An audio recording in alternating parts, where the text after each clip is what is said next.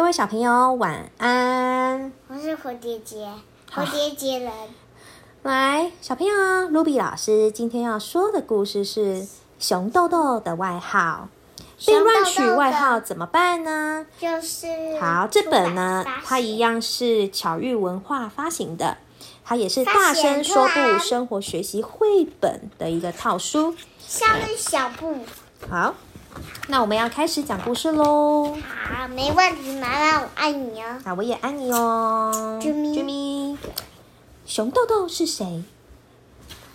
他是妈妈最可爱的小宝贝，在我做饭时，他是最棒的小帮手。熊妈妈说啊，有时候熊妈妈还会叫他宝贝的哦。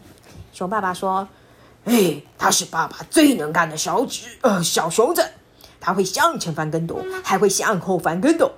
父子俩最喜欢在草地上玩翻跟斗的游戏。这边都有东西。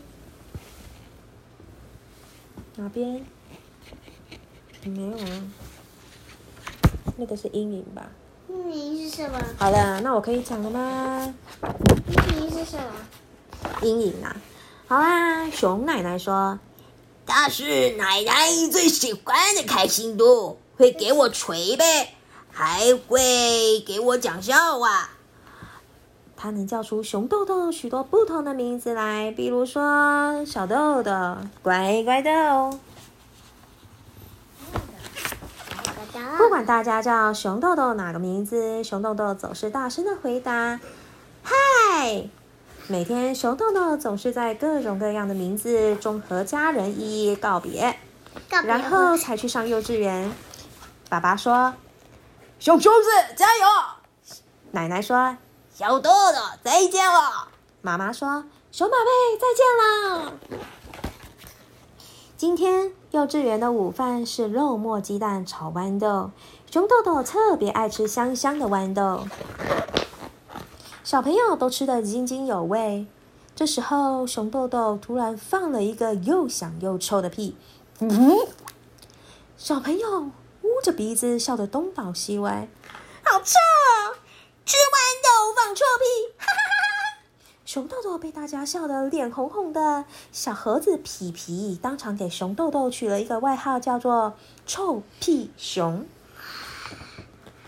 从那天开始，皮皮一看到豆豆就挤眉弄眼的叫他“臭屁熊”。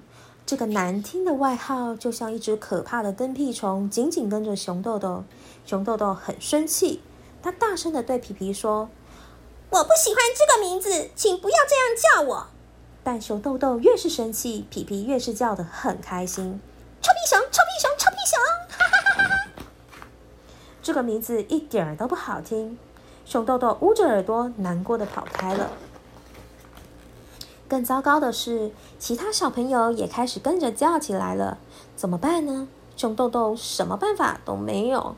不过，熊爸爸给熊豆豆出了一个好主意。我的熊小子这么能干，可以想办法让皮皮知道你还有其他好听的名字，这样他就可以叫你好听的名字啦。诶，周一课外活动的时候，皮皮又像往常那样，一看到熊豆豆就大声的说：“臭屁熊，哈哈，臭屁熊！”这次熊豆豆一点都不生气，反而故作神秘的和皮皮说起悄悄话：“嘘，除了这个名字，我还有很多名字呢，你想不想知道啊？”皮皮的好奇心马上就来了：“你不是就叫熊熊豆豆吗？还有什么名字啊？”熊豆豆像讲故事一样说起来：“每天我会帮妈妈挑菜、洗米、摆碗筷哦。”他把枯枝放在大落叶上，给皮皮解说：“这是我洗好的菜，我们一起做饭吧。你得帮忙洗番茄。”咦，这不是在扮家家酒吗？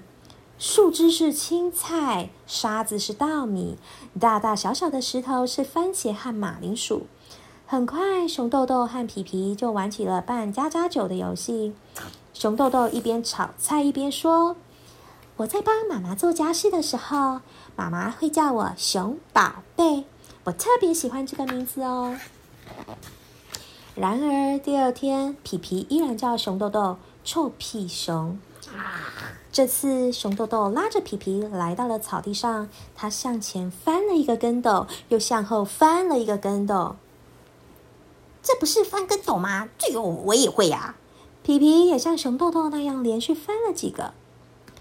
我和爸爸每次玩这个游戏的时候，爸爸都会叫我熊小子，我也特别喜欢这个名字呢。熊小子，嗯，你的名字真多，这个名字也不错，熊小子。第三天，皮皮自己来找熊豆豆。嘿，你还有其他好听的名字吗？当然有啦，我给奶奶捶背时，她会叫我小豆豆、乖豆豆呢。熊豆豆笑笑的说：“我喜欢他们给我取的每一个名字哦。”皮皮问熊豆豆说哎，那你能帮我取一个好听的名字吗？：“取什么名字好呢？”熊豆豆想呀想，突然想起皮皮可能会画画了。那你就叫艺术家皮皮吧，这个名字你喜欢吗？好像还不错哎，喜欢哎。皮皮觉得这个名字超级棒的。就这样，熊豆豆和皮皮成了好朋友。他们一起上学，一起玩游戏，还一起吃那香香的豌豆。皮皮再也不叫熊豆豆臭屁熊了，因为好朋友是不会给对方乱取外号的。不过，幼稚园里还是掀起了一股取外号的热潮，班上出现了各种各样好听的外号，有“咕哧大王”、“跳舞能手”，还有“歌唱家”以及“小博士”呢。每个外号都像熊豆豆的外号那样带着一个故事。以上呢就是熊豆豆的外号。被乱取外号怎么办呢？嗯啊，那森林，你如果被同学乱取外号，你会怎么办呢？不会，哭哭耶。